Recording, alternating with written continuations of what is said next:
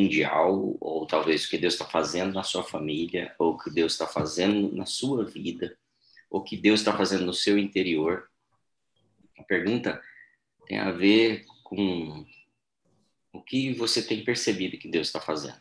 Eu quero que você essa semana faça planos grandes.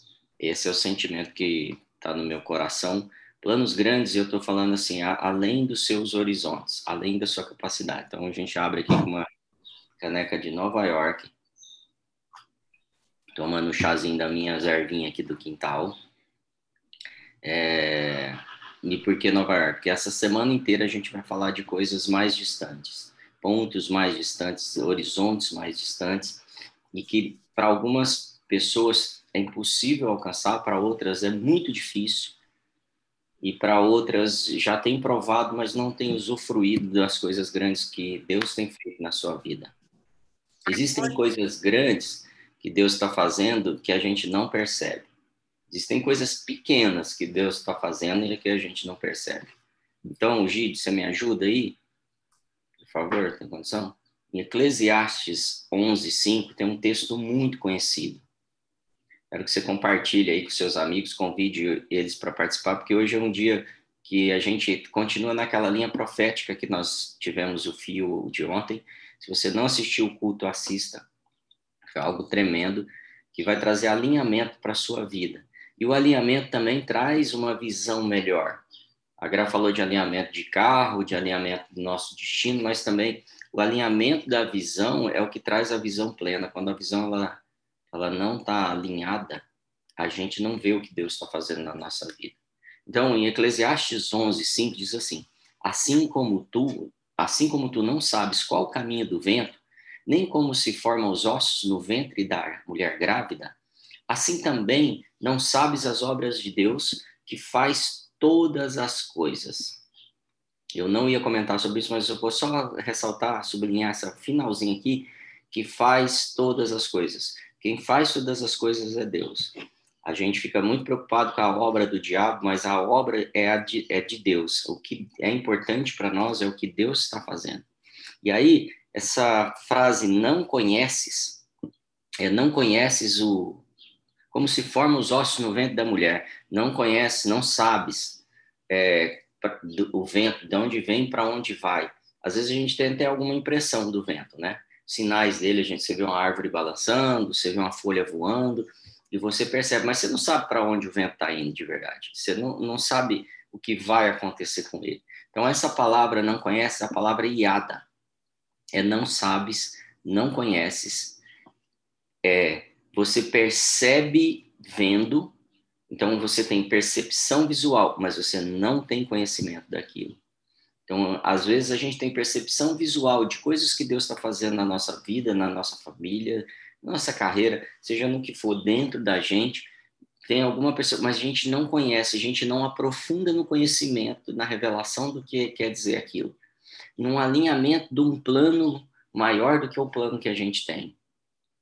Então a gente sabe, é, usando essa analogia, que o vento tem seu próprio caminho. A gente pode sentir isso. Coisas que Deus está fazendo na nossa vida, a gente também consegue sentir.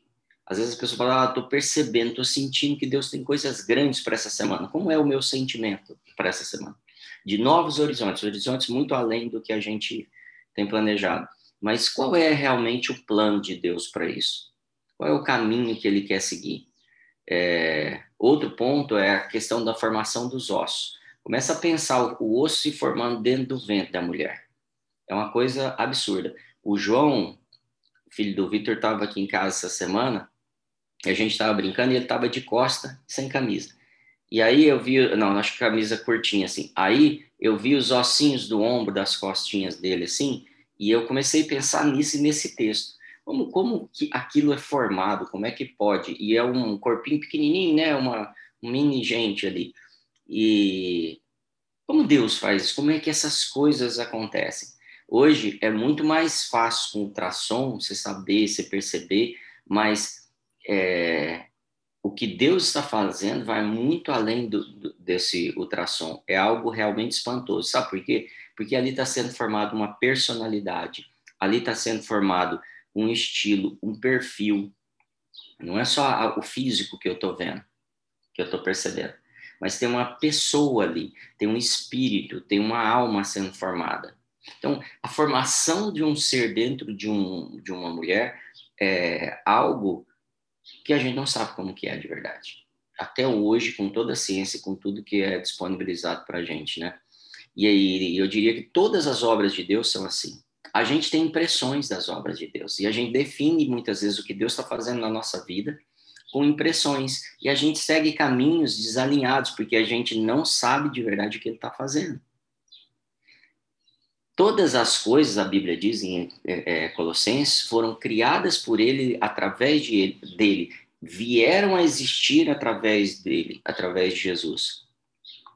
Para para pensar. Então, todo o universo sendo criado dentro de Jesus. Igual a gente fez essa analogia, e, e, e Salomão faz analogia em Eclesiastes sobre o, o corpo sendo formado dentro da mulher, os ossos. Deus criou o universo inteiro dentro de Jesus. Colossenses nos diz isso. Todas as coisas foram criadas, vieram a existir, foram criadas por ele, para ele, e vieram a existir através dele. Então, comece a imaginar dentro de Jesus tudo sendo criado. Ou seja, a gente não consegue ainda contemplar isso. E é, é, a gente consegue pensar. E, inclusive, essa palavra contemplar, eu quero explorar em algum momento do nosso devocional. Eu já citei ela aqui uma outra vez. É, é, é a visão interna de um templo. É você estar dentro do templo e contemplar. É como você está dentro de uma igreja que tem uma abóbada, por exemplo, fazer uma analogia, e você está contemplando, você está vendo, vivenciando o templo. E eu tenho certeza que quando ele fala que ele habita em nós, ele está dizendo assim: vocês precisam contemplar, vocês precisam ter essa visão de templo da vida de vocês. Então, quando a criança está sendo formada dentro do corpo da mãe, o grande mistério ainda não é esse, é que daqui a pouco Deus vai habitar dentro de você, vai habitar dentro dessa criança. Essa palavra, inclusive, contemplar vem é, do latim, é, é, observar, prestar atenção, marcar um espaço de observação. Então, tá, Salomão está falando assim, mesmo que eu fique ali contemplando a criança, eu ainda não consigo entender tudo. Mas o exercício da nossa vida é essa contemplação. A, a Bíblia Nova Almeida atualizada, não sei se você consegue ela aí, ô, ô Gide, no Salmo 119, 18, diz assim: Desvendo os meus olhos para que eu contemple as maravilhas da tua lei. Eu preciso ter alguma liberação dos meus olhos, como Paulo teve de, de cair como escamas, para eu contemplar isso que Deus está fazendo, que Deus está falando e que Deus está promovendo hoje na nossa vida. Nessa geração, mas individualmente também. Que Deus está promovendo aí na sua casa. Repete o texto, Marcelo, por favor. É, Salmo 119, 18. É, Deus está produzindo hoje dentro da sua vida, dentro da sua casa. Tem algo que você precisa parar e contemplar e visualizar, observar, prestar atenção, marcar um ponto de observação, sabe igual os, os astrônomos olham o universo, eu preciso observar quais são as mudanças que Deus está tá, tá produzindo. Por isso que eu abri perguntando, o que, que Deus está fazendo hoje?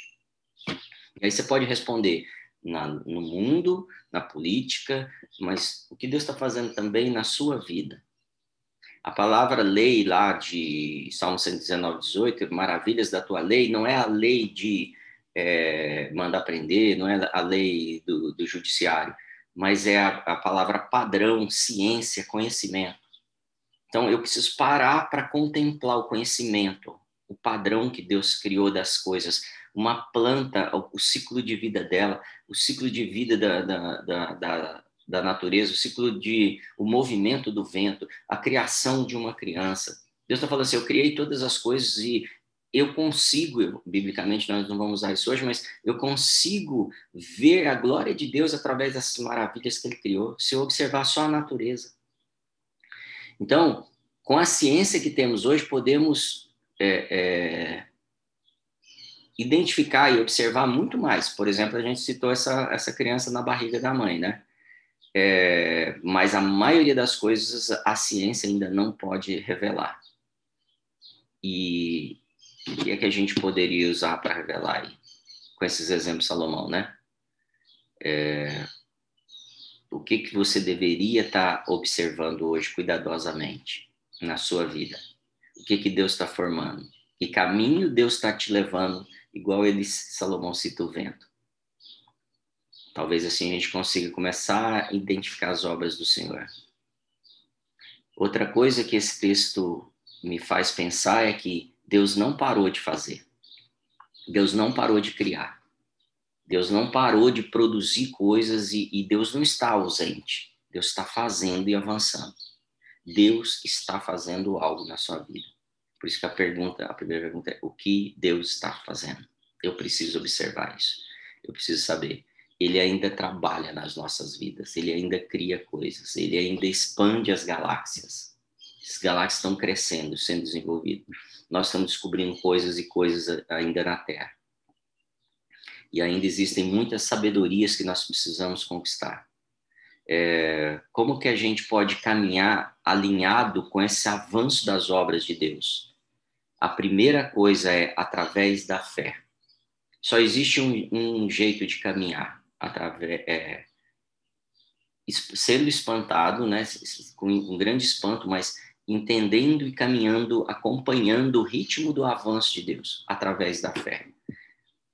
É, a, que, quem que relata isso? Abacuque, Gálatas e Hebreus diz o seguinte frase. Essa frase é a frase base da igreja de West Church. Não sei se você é da Just Church, mas se você não é, você vai entender por que, que a igreja chama justo. A Bíblia diz: é, o justo viverá da sua fé. Então, para eu alcançar o padrão de justiça, de justo, que ele coloque, coloque em nós, eu preciso caminhar pela fé. Eu não posso caminhar pelaquela percepção mínima que eu pego num ultrassom e vejo a formação da criança.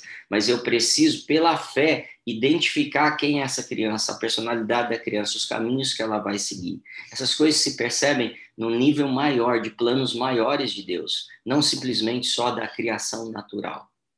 Esse versículo é fundamental para aquele que quer contemplar as coisas do Senhor. Ele vive pela fé e não por vista. É uma visão acima do que o, o, a ciência pode nos proporcionar. E esse texto também está querendo dizer que existem justos. Porque muitas pessoas, ah, mas ninguém é justo. A Bíblia diz que o justo viverá pela fé. Ele, na sua obra, me justificou e te justificou. Você é justo porque ele fez isso. Eu sei que isso é difícil de, de chegar a uma conclusão lógica e científica, mas como é isso? É porque ele pagou um preço que eu nem sabia que existia uma dívida. Existia um vento levando eu para todo lado, agora existe um vento que chama Espírito Santo me conduzindo, e eu preciso captar o máximo, contemplar o máximo que ele está fazendo e para onde ele está me levando. Existe um vento sustentando os justos na terra, e os justos sendo levados, eles têm sustentado famílias carentes, é, confrontado o engano, gerado um, um desenvolvimento de uma geração que não vai ser corrompida, construído uma nova cultura para todas as esferas da sociedade, manifestado o profético e o apostólico, que vem do que Jesus derramou sobre muitos dos seus filhos, pastor, pastoreando e ensinando, discipulando é, pessoas e nações. Os justos estão fazendo isso, mas a gente não talvez não esteja percebendo que nós não estamos contemplando o que ele está fazendo através do justo também. Curando e libertando pessoas, libertando de vícios, libertando de cadeias, libertando de prisões, amarras que estão aí por décadas na vida das pessoas. E eles estão permanecendo na obra, eles ficam ali fazendo. Esses são justos. E, e, por causa disso eles continuam avançando. Mas eu não estou percebendo avançando porque está cheio de problema, estava cheio de problema, mas o mundo vem conhecendo Cristo e vai chegar ao ponto que todos ouvirão a respeito do Salvador e toda língua vai confessar e todo joelho vai se dobrar. Por quê? Porque os justos permaneceram entendendo o que Ele está fazendo e, e fizeram da mesma forma. É, o que, que é, é a fé? Lá em Hebreus 11 você vai estudar isso, hoje não vai dar tempo, mas é a convicção das coisas que não se veem. Então, eu percebo as coisas que Deus está fazendo pela fé, pelo que eu creio, pelo meu caminhar é, ousado, já conduzido pela ideia que Ele está me dando dos planos que Ele fez para mim. Então, a convicção das coisas que não se veem. É esse o caminho do vento para nós. É esse o que Deus vem fazendo em nós, gerando mais fé. E aí eu queria destacar dois pontos. Por que, que Deus age assim? Primeiro, é... por que, que ele age de maneira invisível com nós? É para que eu creia nele e não para que eu ande baseado no que eu vejo. Para que eu creia no que ele faz. Para que eu acredite nele. Então, a primeira coisa, muitas vezes, ele vai fazer de forma invisível. A outra é para formar em mim, formar a maneira de pensar dele e de agir como ele age, mesmo sem entender muitas vezes. É para que eu não haja pela minha capacidade natural, mas pela capacidade espiritual que ele já colocou em mim. Então, esses dois, esses dois modelos de agir e de pensar me fazem ter pensamentos como os de Deus. E como são os pensamentos de Deus? Eles são infinitos. Deus está fora do tempo, então ele não sofre com o tempo, e os pensamentos dele são muito maiores que os meus.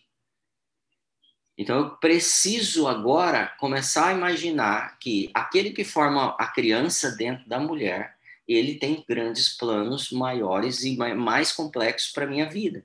Para que, que ele iria me formar se aquilo fosse o meu fim. Ah, vou formar, essa é a grande obra que eu vou fazer. Não é a grande obra que ele está fazendo hoje em você. Por isso que é importante eu, pela fé, entender o que caminho que ele está me levando.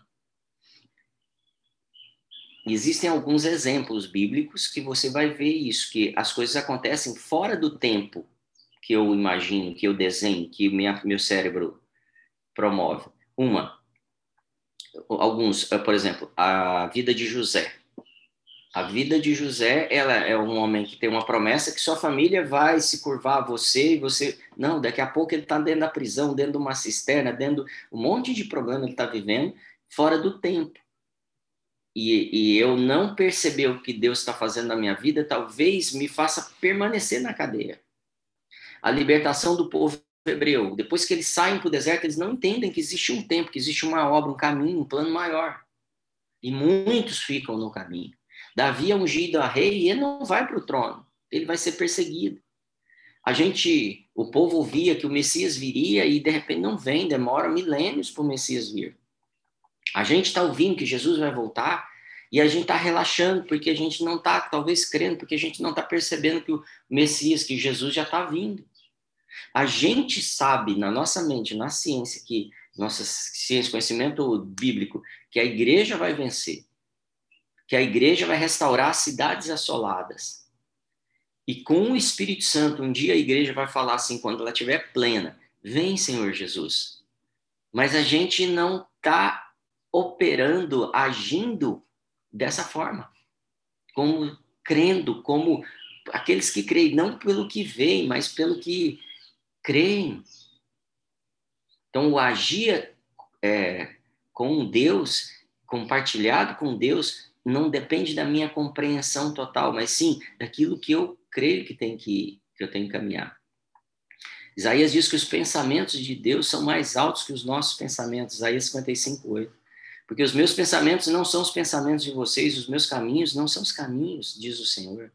Ele tem pensamentos mais altos. Verso 9 diz: Porque assim como os céus são mais altos que a terra, assim os meus caminhos são mais altos que os seus caminhos. Essa semana Deus tem grandes coisas para a sua vida, tem grandes coisas para a igreja dele, tem grandes coisas para mim, muito mais altos que os meus pensamentos, muito mais altos do que a sua fronteira financeira, é, de capacidade intelectual, de fronteira de país. Ah, mas se Deus te põe num outro país sem vacina, do jeito que ele quiser, ele te leva.